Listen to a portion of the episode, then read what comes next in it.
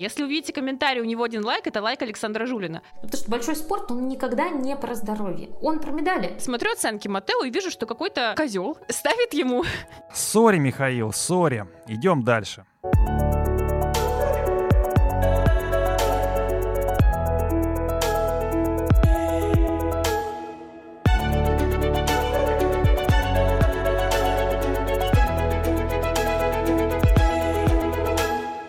Всем привет! Это подкаст «Чистый хвост». Здесь мы говорим о фигурном катании.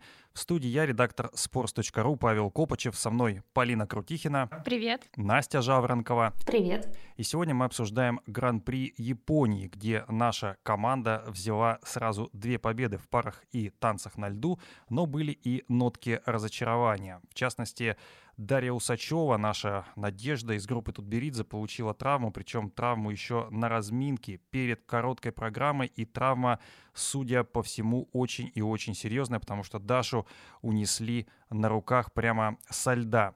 Ну и э, был такой э, момент э, в соревнованиях мужчин. Здесь Макар Игнатов с одной стороны исполнил аж четыре четверных прыжка в одной программе. Такое не удавалось никому из российских одиночников в истории. Ни Плющенко, ни Игудину, ни Урманову, ни Кулику, ну, ни тем более нашему э, Мише Калиде.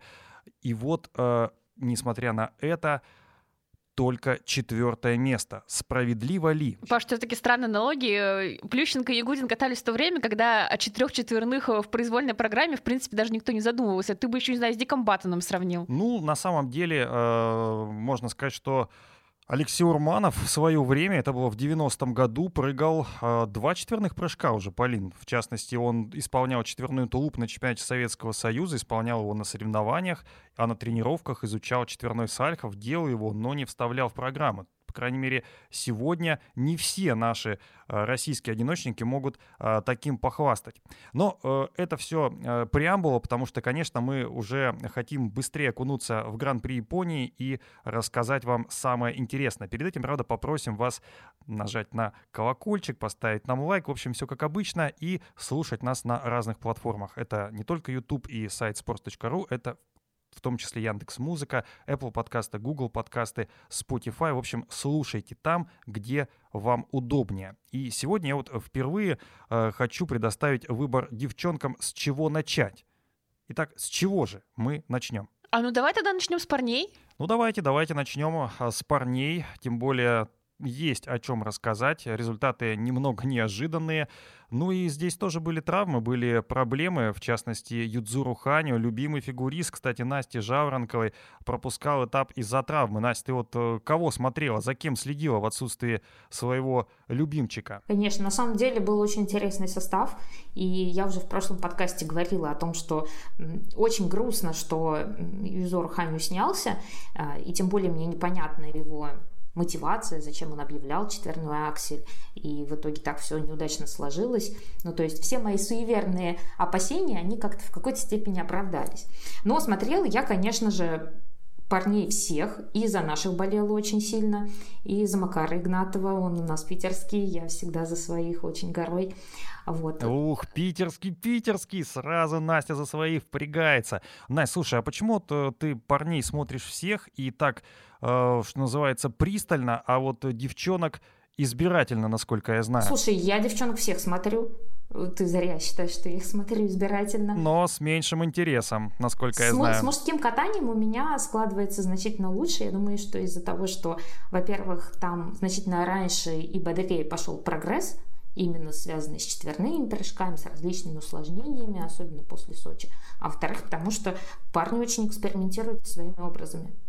Это, ну, мы уже не раз об этом говорили. Ну, давай более предметно поговорим. Вот ты очень хотел про Макара поговорить. Да, да, давай. Тем более про Макара Игнатова действительно хочется поговорить, потому что как это смотрится со стороны. Человек делает четыре четверных прыжка, ведет фигурное катание вперед, а судьи ему дают четвертое место. С одной стороны, конечно, все понятно. У Макара не лучшая выносливость, он там помирает э, к концу программы, э, и, наверное, дорожки у него не самые выдающиеся и вращения, но, тем не менее, 4 четверных — это ведь, ну, по крайней мере, повод э, точно стучаться в тройку призеров. Вот смотри, здесь я тебе сразу скажу такую вещь. Она очень банальная. Фигурное катание — это не только прыжки. Это еще и катание. И вот если сравнивать, ну то есть с Макаром меня очень беспокоит вообще эта история с тем, что он не очень выносливый человек, то есть прыжки у него развиваются, их становится больше, они становятся разнообразнее. Но если взять э, вот всю карьеру Макара, которую мы можем посмотреть и на международном, и на а, национальном уровне, и э, сравнить его даже с тем же Сашей Самариным, который тоже очень экспериментирует с прыжками, усложняется. А Макар за свою карьеру один раз выкатывал дорожку на четвертый уровень. Саша Самарин, ну то есть если сравнивать по тем годам, когда они соревнуются параллельно, Саша Самарин справлялся 18 раз. И вот это очень сильно показывает именно то, что у Макара действительно не хватает выносливости выкатить эту дорожку, показать ее во всей красе, и получается, что элемент у него как бы, ну, такой проходной, ненужный, я не знаю. Если взять, э, ну, допустим, мы не будем сравнивать с э, Сашей Самариным, все-таки у него он более опытный спортсмен, более длинная карьера. Мы возьмем Женю Семененко, которого мы знаем не так давно, да, ну, по именно его взрослой карьере. Он выкатывал уже э, 4 раза. Ну, то есть, и это такой действительно показатель, против которого, ну, совсем никак не попрешь. Компоненты, они вырастают в том числе из непрыжковых элементов, вращений, а, хореодорожек, а, дорожек шагов и так далее. Вот, кстати, с хореодорожками такая же история. А, там различия между спортсменами другими, тем же самым Сашей Самарином, про которого говорят, что он совершенно некомпонентный спортсмен, в разы с Макаром. То есть у него эта хореодорожка на плюс один гоя, она постоянно, в отличие от Макара. Полин, ну ты вступись. Все-таки, конечно, мы понимаем, что у Макара были сложности, в том числе с каскадом. Он вместо 3 плюс 3 сделал э, двойной, э, второй двойной прыжок. Тем не менее, ну 4 четверных — это все-таки мощь, это все-таки история, это действительно большая заявка. Понимаешь, Паш, когда я смотрю на программу Макара, я сразу вспоминаю постановку под э, тоже Чайковского у Максима Кофтуна. Он ее катал э, в 2014 году. В том самом сезоне, когда он добрался на Олимпиаду, но туда не поехал. Ну как, там же был прокат в лесу все-таки. Лес. Да, да. Ну, неважно сейчас, что там было в лесу. А, чем они похожи? Во-первых, тем, что и Максим, и Макар, они не самые, действительно, как Настя сказала, выносливые фигуристы. Максим заявлял для того времени очень амбициозный контент, Макар сейчас заявляет амбициозный контент в рамках нашей сборной.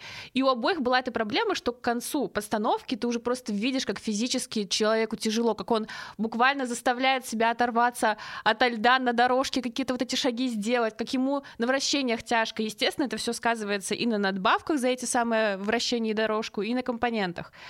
А, когда Максим катался, по крайней мере, он был ну, первым, вторым номером сборной. Вторым он стал только когда Плющенко, собственно, поехал в Сочи. До этого Максим был таким главной, главной надеждой российской сборной. Макар сейчас не совсем даже понятно, какой номер сборной. Скорее всего, где-то примерно пятый-шестой.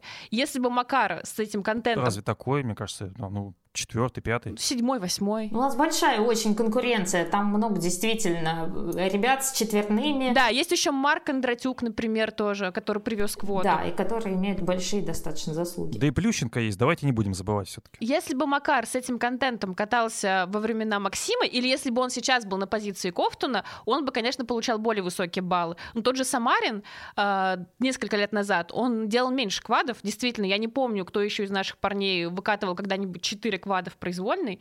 Так вот, и Самарину ставили тогда очень приличные компоненты. Они у него были там 85, 86, иногда даже 88. Сейчас уже 78, хотя Саша несколько улучшился в хореографии и откатался чисто конкретно на японском этапе. Поэтому если Макар будет продолжать кататься на том же уровне, это будет не какая-то разовая акция с четырьмя четверными, а что-то постоянное, тогда у него, естественно, подрастут и оценки. Но еще один нюанс — это то, что, конечно, 4 квада звучит красиво, я, я не спорю. Здесь просто аплодисменты Макару, но проблема в том, что, в принципе, набор с четырьмя квадами, он не сильно отличается от набора с тремя квадами и двумя трикселями. У Макара триксель один. Если ты будешь сравнивать базовую стоимость тройного акселя и того же четверного Сальхова, она отличается буквально там на полтора балла. И, соответственно, набор с тремя квадами можно составить, в принципе, даже дороже, чем сейчас набор у Макара. А набор с тремя квадами у нас есть и у того же Семененко с двумя трикселями, и у того же Калиды сейчас тоже есть, и Кондратюк пробует делать три четверных. И это уже становится каким-то менее уникальным событием. А мне все-таки кажется, что вот эта история именно с четырьмя квадами, ну то есть не, нельзя программу вообще оценивать просто по количеству квадов. Потому что если как сказать, побуду тут не единственным фанатом Нейтана Чена в этой студии, а, и предложу такой пример. И Полина, я думаю, меня поддержит. Представим, что у нас есть всего два фигуриста. Нейтан Чен и Макар Игнатов. Они прыгают, допустим, договорились, прыгаем не больше четырех квадов в произвольной программе. Какое будет впечатление от проката после программы, когда у Нейтана Чена весь вау-эффект построен на том, что я отпрыгал все сложные прыжки, а потом вжарил дорожку. Прям на, на все деньги вжарил дорожку, так что у всех там челюсти отпали. Потому что производит действительно ну, большое впечатление на зал. И какое произ, ну, производит впечатление Макар в, то, в тех кондициях, которые у него сейчас – то есть вот, вот у него программа классно сделана, там очень здорово поставлен, у него каскад с четверным тулупом поставлен в очень музыкальный акцент, у него все вращения поставлены в музыкальный акцент. Но Макар не справляется. И у меня большой вопрос к тренерскому штабу, ну то есть нельзя только сделать ставку на прыжки, учить человека прыгать непосредственно нужное количество оборотов. Здесь у человека вот эта вот проблема с выносливостью, она есть с первого сезона, как мы знаем Макара. И это надо развивать. Вступлюсь все-таки за Макара, его тренера Рукавицына. Мне кажется, как раз они делают все правильно, понимая все слабости, играют на козырях. А козыря Макара — это прыжки. И естественно, что э, сейчас делается ставка на техническую часть контента.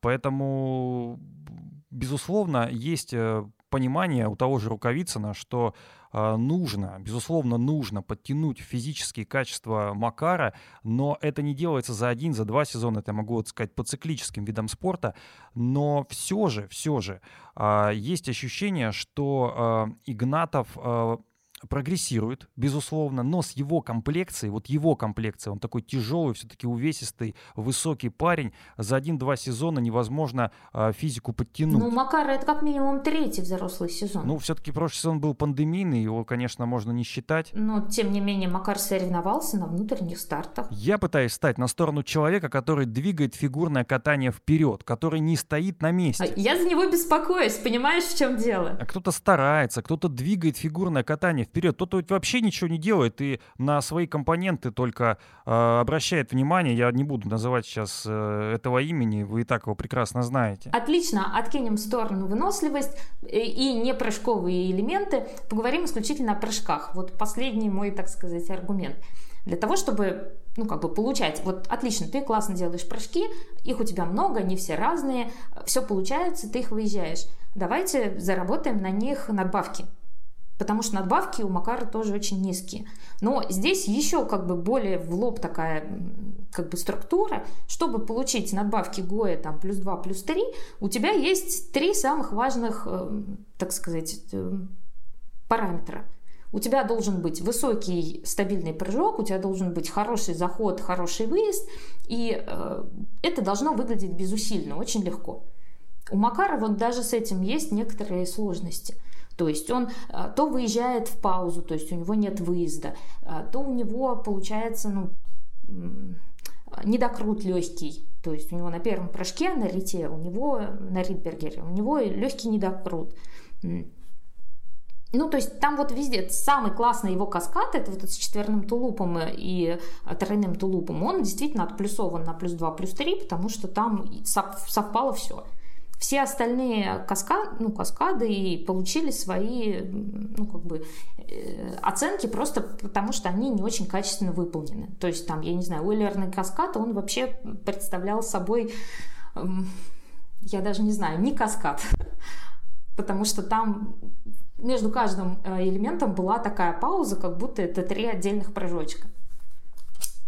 Я знаю, что меня в комментариях за это все побьют, но правду говорить иногда имеет смысл. Ну вот смотрите, Макар Игнатов со своими четверными прыжками в произвольной программе был только четвертым, проиграв, кстати говоря, Самарину. А Самарин, кстати, выиграл у всех вращения. Вот к вопросу о том, на чем теряет Игнатов. Игнатов э, по прыжкам он особо-то никому не уступил. Вопрос именно действительно во вращениях дорожки. Вот там он теряет очень много баллов, и это как раз становится решающим. Ну вот смотрите, корейцу он в общей сумме проиграл всего лишь 3 балла. У меня скорее больше вопрос даже не к оценкам корейца, который действительно в произвольной программе в начале как-то начал делать много ошибок, потом собрался к концу. У меня вопросы, может быть, больше к баллам Винсента Джоу, но Винсент настолько хорошо начал сезон, что, видимо, поэтому он этим влюбил в себя в судей.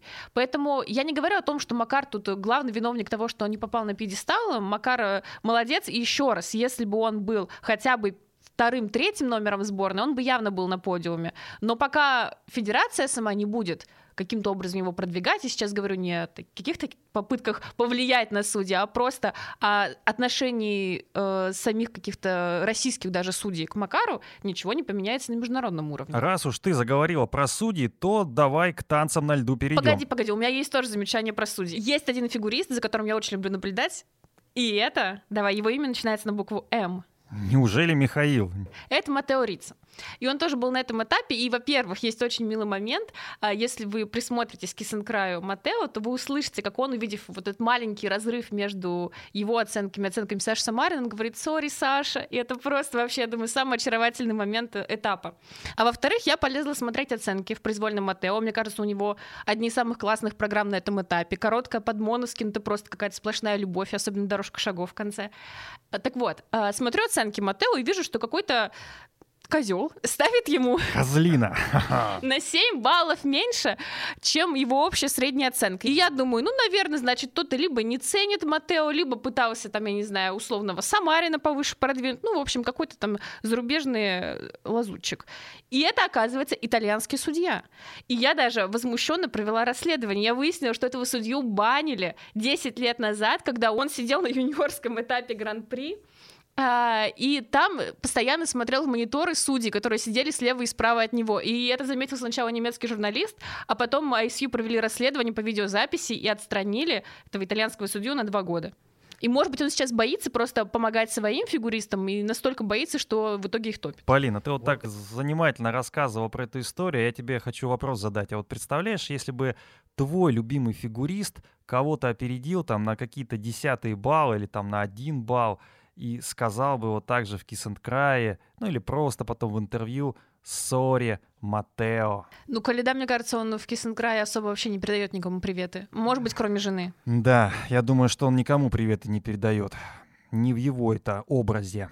Давайте все-таки к танцам пойдем. Sorry, Михаил, sorry. Идем дальше. Итак, танцы. Здесь э, Александра Жулина возмутила судейство его пары Виктории Синицыной и Никиты Коцалаповой, между прочим, чемпионов мира и чемпионов Европы действующих. А, возмутило не сам результат, потому что Вика с Никитой выиграли, и, как говорится, победители не судят, но э, судейство здесь было довольно странным, по крайней мере, так показалось Александру Жулину. Но для начала напомним, что это был первый старт Вики и Никиты международный э, в этом сезоне. У них э, были проблемы, это вообще довольно травматичная пара. У Никиты опять сейчас э, с проблемы со спиной, вроде вот-вот э, наладились... Э, дела. Э, до этого, соответственно, были э, проблемы у партнерши, у Вики болит нога, и судейство возмутило каким, каким образом? Потому что за дорожку судьи поставили Вики всего лишь первый уровень. В произвольной программе Жульна возмутила, что у Вики первый уровень за дорожку, и он сказал, что Вика никогда в жизни такого уровня не получала. Вот. Все-таки первый уровень понимаю, что это первый старт, программа еще, возможно, не вкатанная, и э, все впереди, но тем не менее э, первый уровень заставляет задуматься, потому что тот же Жулин говорил, что э, ниже третьего уровня за дорожку до этого Вики не ставили. Так ли все драматично, как рисует нам а, тренер Жулин? Слушай, ну мне кажется, тут надо либо носки надеть, сейчас скажу, почему про носки аналогия, да. либо крестик снять. Почему про носки я сказала? Потому что Жулин месяц назад давал интервью про травму Коцалапова, и он там говорит, Никите так тяжело, он даже носки сейчас надевать сам не может. А, и, значит, через месяц они выходят на этап Гран-при, и Жулин думает, что сразу все получат четвертый уровень. Просто здесь как-то не складывается то, что Никита буквально недавно вышел на лед, и то, что он сразу должен получать рекордные оценки. Ну, танцы на льду все-таки не самая простая дисциплина, чтобы там без тренировок сразу получать личный рекорд. Подожди, но он же все-таки э, а, прикопался именно к уровню Вики, а не Никиты. Так это частая проблема, когда один партнер из-за больничного пропускает тренировки, второй партнер тоже, соответственно, не может в полную силу работать, он катается один, и у него вылезают какие-то неожиданные проблемы. Или, например, он э, слишком боится подвести своего больного партнера, и опять же у него из-за нервов тоже вылезают неожиданные проблемы. Более того, я хотела добавить такую ремарку к Полининому. А, дело в том, что в танцах на льду тут еще очень важна синхронность. И э, ритмическая структура должна совпадать у обоих партнеров. Когда один партнер на больничном, а, ты можешь отлично потренироваться одному, но когда вас поставят двух э, рядом, вам нужно будет выдавать не соло-перформанс, а именно вместе.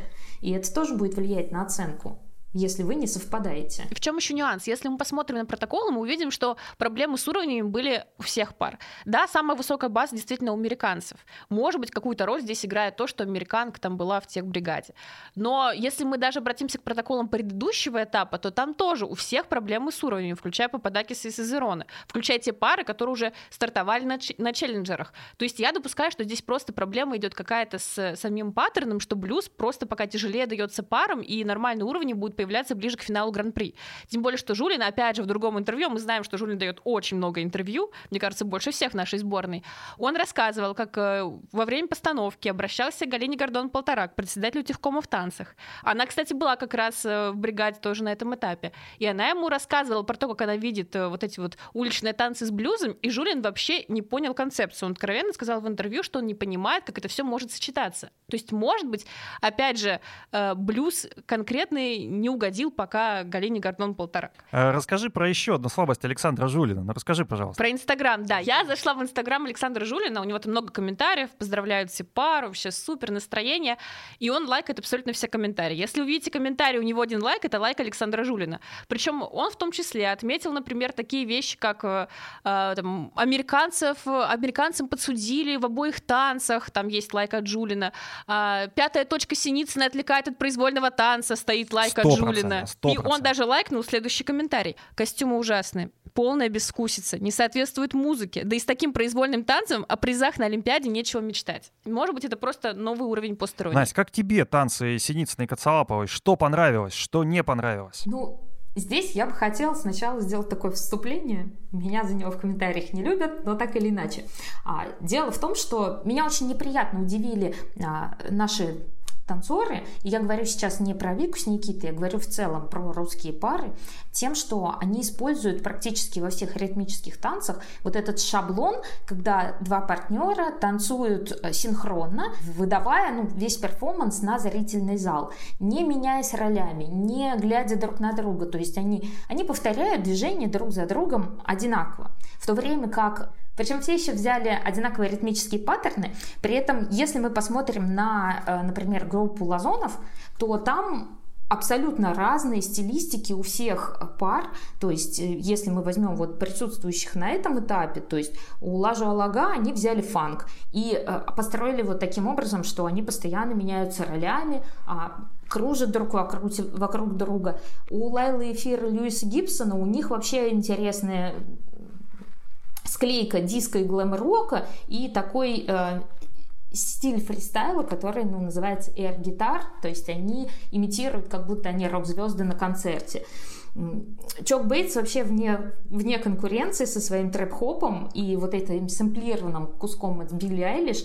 То есть у всех вот этих вот э, канадских пар, у них большое разнообразие именно стилей и подача очень разнообразная. В то время как у наших танцоров и у самых топовых, и у самых не первых номеров так сказать, сборной, у них вот, это вот, вот этот шаблон абсолютно совпадает.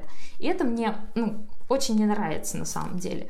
Меня это смущает. Ну вот давайте даже вернемся опять э, к высказыванию Жулина про то, что тех бригада топила за американцев, а сами Чук Бейтс борьбу не смогли навязать. Во-первых, конечно, это неправда, что Мэдисон и Эван ничего не навязали, потому что их произвольно, мне кажется, один из лучших в нынешнем сезоне космически. Там очень много находок, там прекрасная поддержки, которые всегда у этой пары были классные. Да, Эван упал в начале по глупости, но если бы он этого не делал, у него бы, во-первых, не было штрафа за падение, во-вторых, чуть-чуть бы подросли компоненты, и уже разрыв был бы минимальный. И сложно здесь говорить, что американцы сами никакой борьбы не навязали, кроме американки в техпанели. Ну хорошо, допустим, оставим это. Посмотрим на состав судейской бригады. В ритм танце на первом месте э, Синицын Гацелапов у русского судьи, у украинской э, девушки и у чешского судьи. Причем украинка ставит им оценки за компоненты вообще близкие к максимальным, там три десятки из пяти. В произвольном танце у Синицына Гацелапова опять же самые высокие компоненты не просто на этом этапе, они выше, чем у Пападакис и Сезерона на их этапе. Я Я не считаю, что здесь мы можем говорить о том, что Синицыну и Коцелапова пытались засудить. А нет ли ощущения, что этот произвольный танец Синицына и Коцелапова, я имею в виду в первую очередь произвольный, а не короткий, потому что короткий — это всегда прелюдия к главной борьбе, вот по ощущениям он а, уступает все-таки а, танцу Пападакис и Сизерона, а мы в любом случае сравниваем, потому что это главные конкуренты в борьбе за олимпийское золото. Какие у вас а, мысли, вот какие у вас впечатления как раз после а, танцев а, Вики и Никиты? У меня в произвольном танце основная сложность восприятия заключается в том, что я не понимаю вот об, логическую обоснованность вот этой схлейки а, концерта Рахманинова с темой Паганини. Потому что э, вообще то есть понятно, что они хотели какую-то зажигательную часть добавить в конец, но, во-первых, там снова вот это вот шаблон, когда два танцора выходят и танцуют синхронно, как будто бы это взято откуда-то из стрит-дэнса. А во-вторых, вот сама по себе вот эта часть второго концерта Рахманинова, она э, послужила подложкой для создания песни All By Myself. Прям сейчас бы дневник Бриджит Джонс пересмотреть. Но э, идея-то в чем? Когда ты смотришь не в э, зале филармонии э, вот эту Точнее, когда ты слушаешь не в зале филармонии э, эту композицию, то твой мозг автоматически начинает достраивать э, припев э, популярной песни. Ты все ждешь, когда музыкальная тема разовьется в него, а в, вместо этого у тебя раз и Паганини. Я больше не, не смогу смотреть на танец Ницына Коцелапова, как прежде. Я буду видеть в Коцелапове мистера Дарси. На самом деле, я просто хочу сказать о двух танцах, которые меня зацепили на этом этапе. Первый — это ритм танец Мурамота Такахаши. А, у них японские такие уличные танцы, очень классно все обыграны. Вот как раз тоже пример того, что взяли не просто там что-то банальное, какой-нибудь там хип-хоп, который, может быть, был бы вообще им чужд, а взяли свою тему, но обыграли ее по тем правилам, которые предписаны ISU. И второй танец — это Guilty Pleasure. А там, кстати, хип-хоп. Это произвольные Назаровой и Никитина под Леди Гагу. Ты сначала смотришь, и ты даже не сразу считываешь, что это Леди Гага, потому что там такая медленная версия, а потом ты начинается просто Леди Гага на корпоративе. Там такие движения из клипа Beyoncé Single Ladies. Потом там начинаются шпагаты у партнера. И там в конце просто, я даже не знаю, как это описать одним словом, обязательно посмотреть этот танец. Вот э, в номинации «Кринж танец сезона», он такой кринж, который хочется пересматривать, это, конечно, украинцы. А это, кстати, как раз жулинская группа. А у Жулина ли они до сих пор?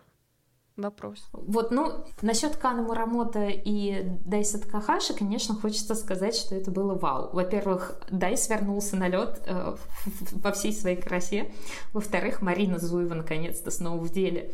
И вот э, могу отметить, у них не только ритм-танец, но и произвольный. И самое интересное начнется уже на чемпионате Японии, потому что изначально у них всего одна квота в данной секции. И будет очень интересно посмотреть, какая же пара отберется. Ветераны одиночного катания или все-таки танцевальная пара, которая а, уже несколько лет представляет Японию. Такахаши — это одиночник, который смог, потому что вот Джубера все время обещал нам вернуться в парном катании, и не вернулся, а я, может быть, все еще жду.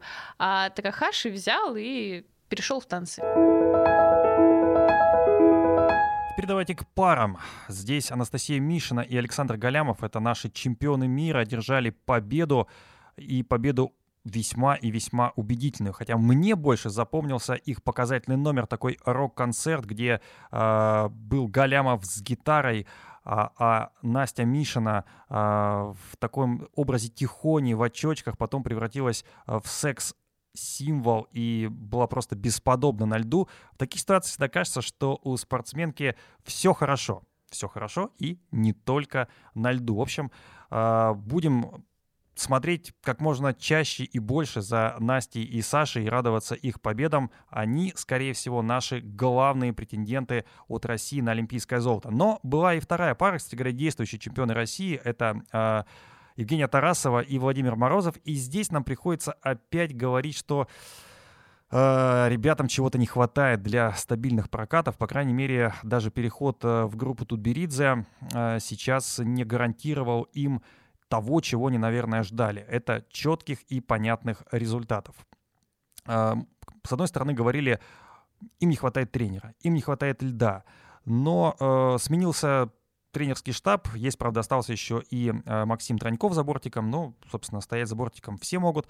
Э, сейчас же группа Тутберидзе дает лед, но не дает ощущение номер один. Ну и программы, наверное, были раньше у Тарасовой Морозовой попсовые, а сейчас они стали другими, хотя вероятно, что лучшими программами все-таки были именно программы при программы при Марине Зуевой. Вот тогда действительно исчез э, какой-то вот э, камертон, что ли, из э, программ э, Тарасовой и Морозовой. Ну, я бы сказала, что программы как раз стали попсовыми. Я согласен, да, ты немножко не, неправильно выразился. Безусловно, те программы, которые были при Мозер, они э, сменились э, более классными постановками э, Марины Зуевой. Теперь штучные программы, они у Кана Мурамота и Дайса Такахаши. С другой стороны, есть Мишина и Галямов, которые катают вроде бы несовременную музыку, а время вперед. Паша, я тебе вообще могу покаяться. Мне начала нравиться вот эта вся большая часть подметель. Так, так, так, стоп, Подожди. стоп, стоп, ты какой-то непрогрессивный, несовременный человек. Нет, смотри, Паша, я тебе расскажу концепт. Честно скажу, я увидела его в Твиттере. Один гениальный человек предложил думать о том, что а, вся часть подметель а, она олицетворяет собой царскую Россию. И потом, когда наступает время вперед, это смена царской Коммунизм, России Советским Союзом. прекрасные времена. Да, и на самом деле здесь у меня как раз вот и сложился какой-то некоторый пазл, то есть а, для меня вот эта вот метель, она стала олицетворять такое ожидание перед почему-то катастрофой. То есть я смотрю эту программу теперь с э, надвигающейся вот этой неотвратимостью. Плюс у Насти такое платье очень красивое, прям под метель, под зиму, с узорами а, вот такими снежными. И я не могу теперь э, то есть вот у меня конкретно под время вперед кусочек, я не могу его полюбить и не смогу, наверное, никогда. Но начало программы мне стало очень нравиться. Ну, теперь я понимаю, почему Москвина сказала, что китайцам понравится эта программа, потому что, видимо, она им как раз тоже этот сценарий перескажет. Это такой специальный запасной сценарий для всех, для всего мира. Это про молодежь, а для китайцев специально наступает коммунизм. Я думаю, китайцам понравится наша программа, если они выиграют, а наши займут второе или третье место. Вот они скажут, молодцы русские, поставили какую-то чухню и, пожалуйста, довольствуйтесь другими медалями, а мы а, омоем свое золотишко. У меня, если честно, те же ощущения, и тут даже сложно что-то добавить, потому что, ну, известно, если происходит какая-то проблема, то ее обсуждать проще, потому что там можно искать какие-то пути решения, можно причины пытаться анализировать, а здесь просто действительно у пары все хорошо, у них отлично идет сезон, и, и прошлый сезон проходил отлично, и у них нет каких-то глобальных проблем, они самые сильные в технике. Программы, ну, им ставят все равно высоченные компоненты. Поэтому даже не знаю, что здесь добавить. Ну да, сейчас они, наверное, номер один э, в числе претендентов на Олимпиаду. А еще кажется, что Мишна сейчас э, просто в абсолютно классной спортивной форме. Я понимаю, что про девушек немножко э, странно так говорить, но она так схуднула, подтянулась, и вот прямо сейчас выглядит просто образцово. Я думаю, что у нее очень хорошая форма была и в прошлом сезоне заряд. Может быть, может быть, но сейчас она выглядит еще лучше. Сделаю такой двойной комплимент. Я бы здесь вот какую вещь сказала. Посмотрев на их ойлерный каскад с альховыми, а, я вдруг внезапно поняла, насколько сложный по ритму этот каскад именно для пары. Потому что а, когда ойлерные каскады прыгает одиночник, он сам под себя подстраивается, а здесь а, в зависимости от длины шага на ойлере у пары может возникнуть сложность с тем, чтобы синхронизировать его и получить хорошее гоя за, собственно говоря, надбавку за синхронность. Это очень важно в парных элементах. При этом я еще подумала о том, что, например, у пары Байкова и Козловский у них вообще разная техника Сальхова, и там вообще им будет очень сложно выстроить этот каскад так, чтобы он и получался, и получался на хорошие плюсы. Вот. Э, вот такую вот вещь заметила именно на этом прокате, потому что мне в какой-то момент даже показалось, что каскад не получился, но они его прекрасно выехали просто в рассинхрон. Под Разовой Морозова еще странную вещь прочитала, Шахрай сказал, цитирую. «А Одна и та же ошибка у штаба Тутберидзе. Они выводят своих спортсменов на контрольные прокаты как на главный старт сезона. В то же время на пик формы нужно выходить к февралю к Олимпиаде, а никак не в августе-сентябре. Москвина, как более опытный специалист, это понимает, поэтому Мишна с Галямовым растут, а Тарасова Морозов идут по нисходящей. Во-первых, мне кажется, что Мишна и Галямов примерно на том же уровне, что и были на открытых прокатах. Это одинаково высокий уровень. Может быть, они стали чуть побыстрее, пос более скоростными, но каких-то глобальных изменений-то у них нет. Они и на открытых прокатах были в супер форме. Тарасова и Морозов на открытых прокатах как раз выглядели не супер убедительно. Они хорошо откатали тогда Кренбери Кап, но он был до контрольных прокатов. Потом, получается, пошел некий спад, и сейчас у них ошибки на всех стартах разные. И не могу сказать, что это как-то связано с тем, что они там сбросили форму или что-то еще такое. Я думаю, что даже сама Тутберидзе и сами Тарасов и Морозов пока не понимают, почему у них эти разные ошибки вылезают. И это очень напоминает ситуацию с Калидой, у которого тоже всегда вылезают разные ошибки, и ты не понимаешь, почему здесь ты вроде залатал, и тут вылезло что-то вообще новое, вроде косяка на тройном ридбергере. Вот смотри, они в основном ошибаются на прыжках. Она все-таки ошибается на разных прыжках, Настя. Да у них всего их два, Сальхов и Тулуп. По сути, они ошибаются либо на Сальхове, либо на Тулупе. Я здесь вижу это тоже не самое компетентное мнение, конечно, но так или иначе я вижу, что здесь скорее прыжки стоят в неудобных местах. И вот э, потому что ошибки у них появляются очень похожие. Они сдваивают сальхов, они, э, Женя падает на тулупе, потом, значит, у них происходит проблема на каскаде из трех прыжков. И, как правило, Вова не допрыгивает этот последний прыжок. Мне кажется, здесь просто вот сами прыжки находятся в не самых удобных местах для спортсмена, потому что известно, что в программе есть некоторые нисходящие и восходящие фрагменты, когда спортсмену удобно набрать скорость, в какой части катка он находится, с каких шагов он это делает. И вот эти вот вещи, их ювелирно подобрать, тем более, когда у тебя два человека на льду, это очень важно. И вот здесь, мне кажется, они никак не могут эту историю победить. То есть они просто пытаются накатать то, что уже поставлено, не переставляя их. Подожди, Настя, но у них же были разные ошибки, в том числе в начале программ, когда они выходят на э, свой каскад и валятся с него. То есть это вопрос именно уверенности. Нет уверенности ни в одном элементе. Подожди, проблема в том, что ты в начале программы не только обязан быть свежим, ты обязан прыгнуть э, элемент с определенных шагов, это раз. И два, они, у тебя все элементы в программе так или иначе должны быть подчинены музыке. То есть ты его прыгаешь не где-то, он у тебя не в вакууме существует, ты его прыгаешь в какой-то конкретный момент. Тем более, а, два, два, ну, как бы одиночник, он может сам тут прибавить скорости, тут сбавить скорости, тут поменять заход, и все классно. Когда вас двое, вы не можете перемигиваниями договориться. Так, все, заходим с тройки, я решил. Вы либо должны договориться об этом заранее, Поэтому у парных, в парных программах очень часто вот создали программу таким образом, с таких шагов, с таким количеством перебежки, а, ну, шагов перебежки, либо с таким заходом. И вот в этой части катка ты прыгаешь этот прыжок. Ты вот правильно сказал по поводу химии и возможности договориться. Вот такое ощущение, что Мишин и Галямов, они а, понимают друг друга с полуслова, а Тарасов и Морозов, наоборот, они а, ну, в полном рассинхроне живут, и да, смотришь на них и думаешь, э, один смотрит партнер на другого и говорит, блин, ну что ж ты делаешь? А другой такой, ну а что, а что я такого делаю? И вот этот рассинхрон, он просто а, удивляет на самом деле. Не, я не могу сказать, что они как бы, ну, ненавидят друг друга в такой момент, но такое ощущение, что они, в принципе, устали друг от друга. Может быть, это как раз э, после Пхенчхана получилось, где у них э, возникла эта неудача э, в произвольной Олимпийской. Ты часто ставишь людям диагнозы через монитор? Я не то, что ставлю диагноз, погоди, я делюсь своими ощущениями, а ощущения со стороны, они бывают, ну, если неправильно, то, по крайней мере, верными, и это точно полезно. Полезно посмотреть на себя со стороны, э, и фигуристам в том числе. Записывай записывайтесь в комментариях к психотерапевту Паше на прием. Записывайтесь, записывайтесь на прием или на прививку. Э, Все у нас э, э, получится. Вот будет будет такая история. На самом деле, пока вот есть такая небольшая пауза, я вас вновь попрошу подписаться, поставить нам лайк, дизлайк, что вам угодно. А, лучше, конечно, лайк и слушать нас на разных э, платформах. Это не только YouTube, э, сайт sports.ru обязательно, там читайте, комментариев очень много, пишите в том числе, а, дискутируйте с нами. Есть еще, конечно, Яндекс Музыка, Apple подкасты, Google подкасты, Spotify, где удобно, там нас и а, слушайте.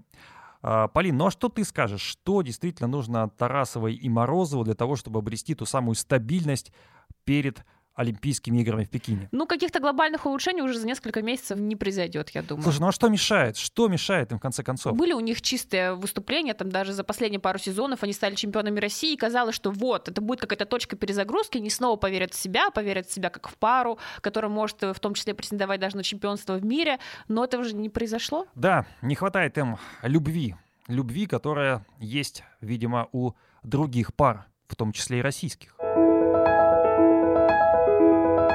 Ну а теперь к девчонкам. А здесь э, должны были в Японии выступить сразу две российские фигуристки, Александра Трусова и Дарья Усачева, но обе в итоге на лед так и не вышли. Причем э, у про Трусову были совершенно а, конспирологические версии. С одной стороны, что она чуть ли не запрыгнула в самолет и выпрыгнула из него, что она вроде бы прилетела в аэропорт, но так и а, не решилась а, поехать а, на Гран-при Японии. В общем, ну, совершенно очевидно, что мы сейчас можем только догадываться. Факт а, в том, что Александра а, не поехала, потому что у нее а, травма, которая ей мешала. Причем мешала еще на предыдущем этапе, и там она выступала в произвольной с облегченным контентом. А, более того, до последнего а, был вопрос, стоит ли вообще выступать, стоит ли вообще выходить на произвольную программу. А, что касается Даши Усачевой, то здесь, э, ну, вы все сами прекрасно видели. А, она вышла на лед, э, покаталась на разминке, и во время прыжка, а, причем даже не до, еще до приземления, она почувствовала боль в ноге и уже дальше даже не смогла встать. Боль, слезы, естественно, все мы это видели в прямом эфире, и спортсменку было жалко. После этого сразу же Матч ТВ выдал версию, что это был вертельный э, перелом ноги, а, но мы э, сразу же связались с нашим э, экспертом, с нашим постоянным автором, э, спортивным врачом Артемом Рыженко, и он немножко объяснил ситуацию, потому что перелом в этой области больше характерен для пожилых пациентов, так как костная ткань истончается, ее а, кровоснабжение ухудшается. Ну и вообще вот любые стрессовые повреждения — это травмы накопительного характера. Но поставить именно вертельный перелом можно только после тщательного обследования, что Даша еще, в принципе, на тот момент не могла а, сделать. А, наша федерация тут же выдала а, большое коммюнике, я его прям зачитаю, потому что оно странное, а, по крайней мере, опять-таки со стороны доктора, и опять-таки поясню, в чем именно странно. Итак, давайте для начала саму формулировку. Во время выполнения прыжкового элемента у спортсменки произошел отрыв связки одной из внутренних мышц правой ноги в зоне роста бедренной кости, что, к сожалению, является достаточно распространенным случаем в спортивной мировой практике и характерно для спортсменов в возрасте 13-17 лет. Эта травма требует не очень продолжительного продолжительного лечения и реабилитации. В 99% случаев спортсмен возвращается к нормальной спортивной деятельности. Ну и тут вообще, в принципе, непонятно ничего. А, даже человеку а, без профильного медицинского образования и с профильным медицинским образованием. Ну вот смотрите, а, что нам доктор объяснил. Во-первых, отрыв в связке одной из внутренних мышц. Так, мышц или связки — это абсолютно разные анатомические структуры и совершенно разные диагнозы мышцы. Может быть, имелось в виду сухожилие мышцы. Внутренних мышц правой ноги.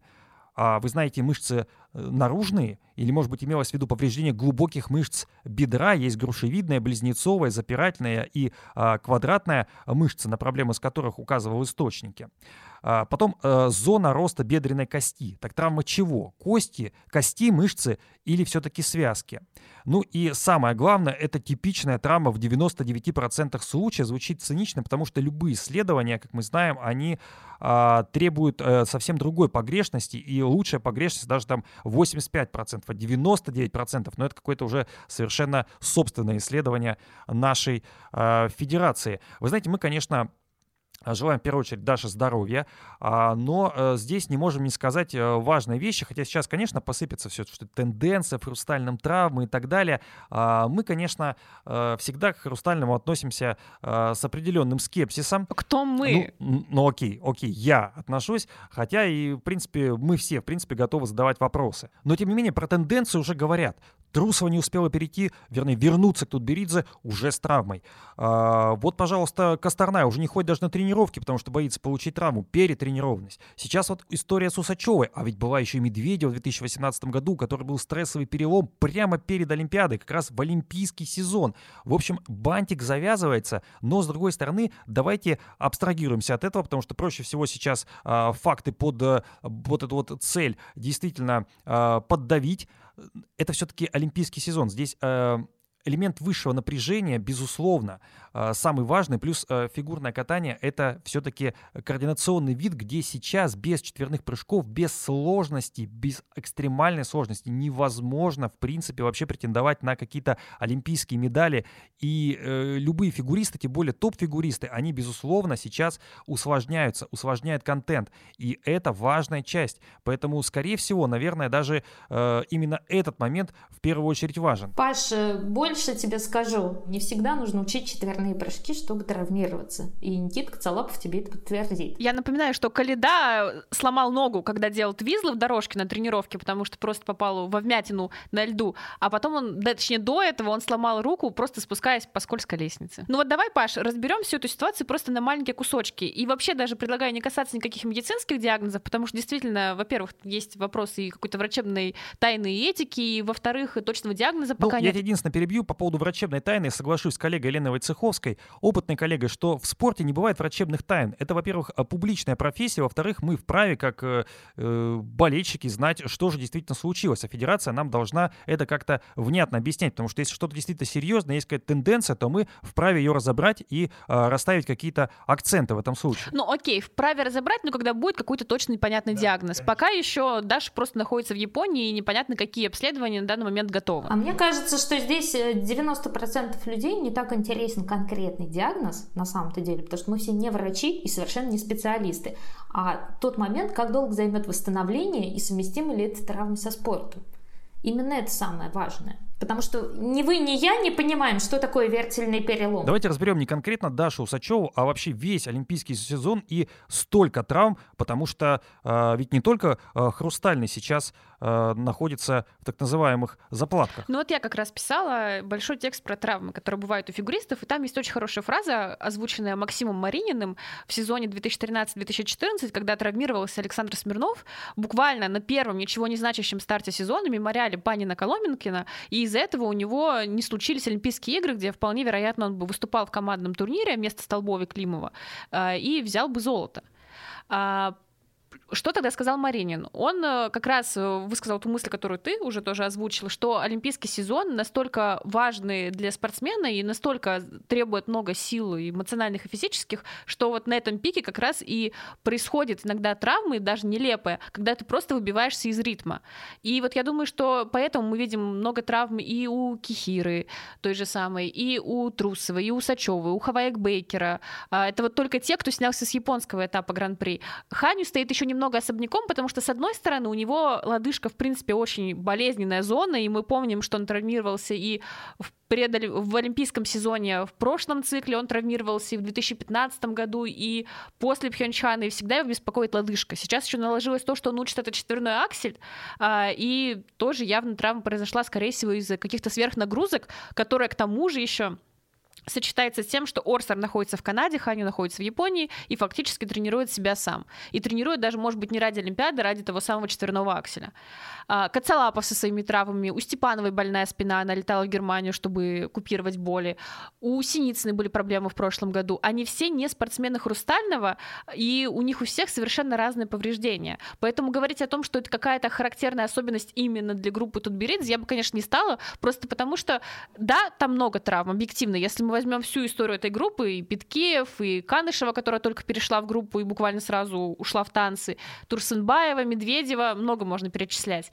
Но, э, во-первых, в группе Тутберидзе, в принципе, много спортсменов, и много спортсменов, которые именно на виду. Э, допустим, если травмируются юниоры, мы обычно даже не обращаем на это внимания. Когда травмируются звезды, естественно, мы сразу начинаем разглядывать даже каждый пластырь на шее у Ани Щербаковой.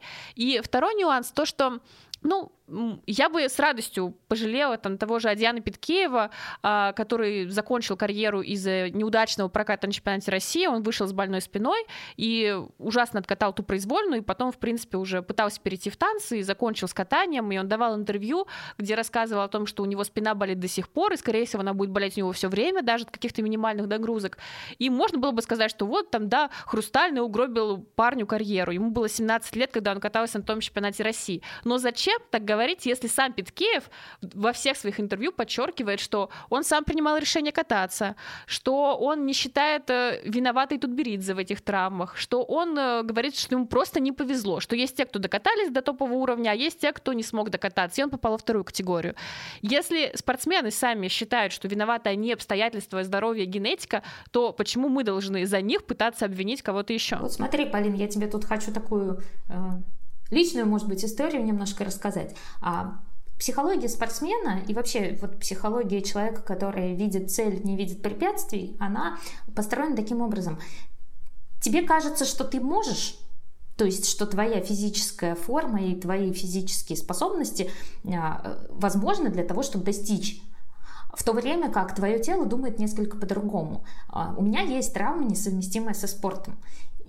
Это легкая атлетика, то есть это немножко другой вид спорта и так далее. А, когда я сама травмировалась, у меня было ощущение, то есть, что я смогу достичь. И, естественно, я никого не слушала и думала о том, что все классно, добавить немножко нагрузки будет отличным решением. И практически все спортсмены рассуждают таким образом. С другой стороны, внутри моей, например, спортивной группы а, не было людей, у которых ничего не болело. Почти всегда, ну, то есть вот когда я обращалась, например, к тренеру с тем, что вот у меня тут что-то заболело, он говорил, у всех болит. Намажь разогревающим и беги. И вот эта психология, она не, то есть это не так, что именно тренер виноват. Это психология, в которой растут спортсмены. У меня не было никаких там классных результатов там и, и так далее, но тем не менее вот это, от этой психологии очень тяжело избавиться, при этом предел организма у каждого свой. И по сути своей получается, что каждый человек принимает это решение сам. Ну, никого из потолки не гонят там на снаряд или там на э, трек или еще куда-то. Поэтому здесь вот есть такой момент о том, что мы каждый принимает это решение сам. 15 тебе лет, 20 тебе лет и так далее. Настя, я надеюсь, ты не метала молот, там, ядро толкала, все-таки у тебя хрупкое телосложение. Нет, я бегала.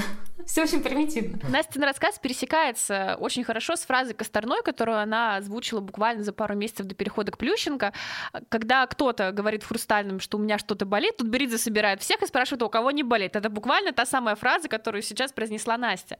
И для меня самым настораживающим в этой истории является скорее все-таки комментарий Алексея Железнякова. Я надеюсь, что это его частная позиция, а не позиция всей группы, о том, что там девочки должны сами понимать, когда паровозу стоит остановиться. Вот, Настя, когда у тебя случилась травма? Тебе сколько было лет? Я бы не хотела вообще говорить о своей личной травме в этом подкасте.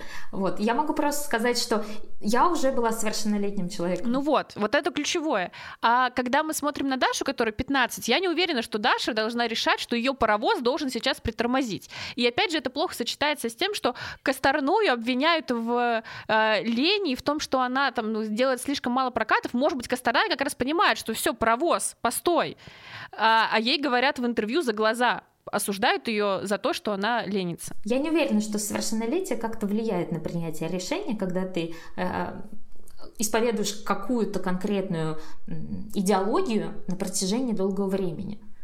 То есть э, тебе может быть 15, ты будешь продолжать, тебе может быть 20, ты можешь продолжать. То есть здесь, э, когда у тебя есть какая-то вещь, в которую ты глубоко веришь и считаешь, что это единственное правильное решение, ну, потому что большой спорт, он никогда не про здоровье, он про медали.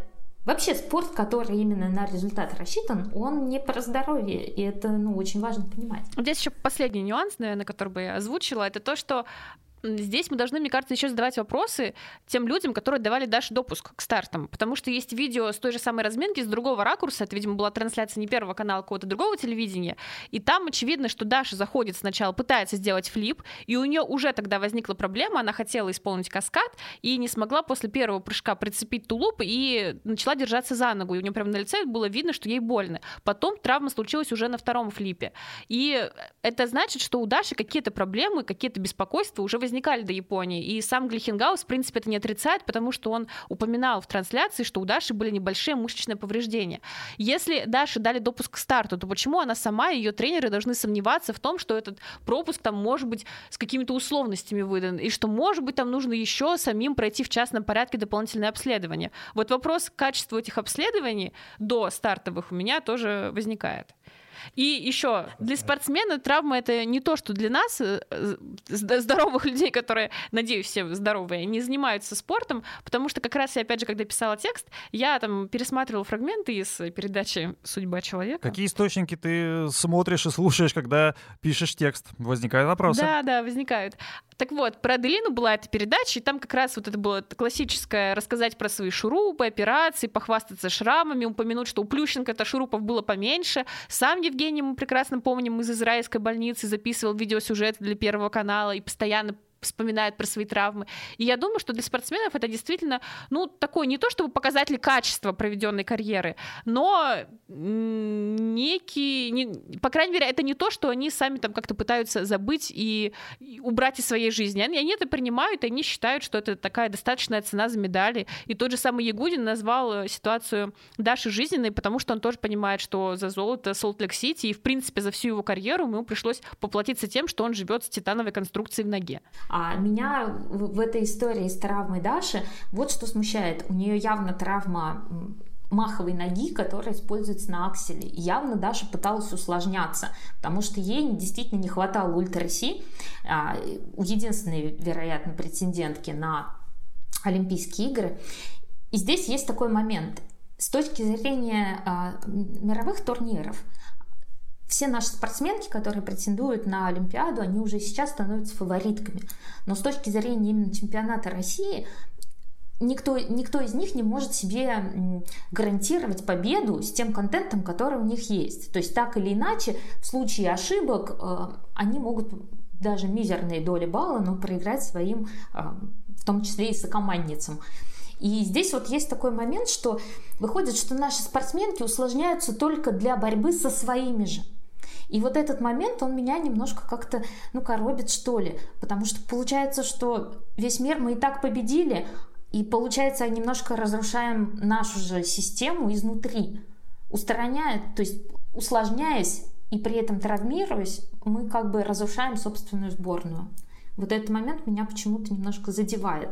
То есть я понимаю, почему это происходит, я понимаю, что спортсменкам нужно усложняться, чтобы выиграть, но в этом во всем вижу что-то деструктивное. У нас, кстати, не только в группе тут Беридзе, да, проблемы. У нас и а, Туктамышева, и Калида пропускают, а, группа Мишина, а, вот а, турнир Бэшку. Ну, там странная история, да, со снятием э, всей группы Мишина с челленджера в Австрии, при этом точной информации есть только о Семененко, и у которого своеобразная причина травмы, он учил четверной флип, а, и я не понимаю тоже, опять же, зачем он ему, потому что уже не отличный контент, и у него проблема не в том, что ему не хватает четверных прыжков, у него проблема в том, том, что у него плохие компоненты да, и надбавки за те самые прыжки. И то, что он там сейчас пытается выучить четверной флип, не факт, что даст ему какие-то вообще бонусы на чемпионате России, и тем более на Олимпиаде, если он туда попадет. Подводя итог, скажем, что, безусловно, травмы в олимпийский сезон — это частое явление, особенно в момент высокого напряжения, не только в группе Тутберидзе, как э, вы, в общем-то, уже успели понять, э, в любых группах, в том числе с топовыми фигуристами и зарубежными, случаются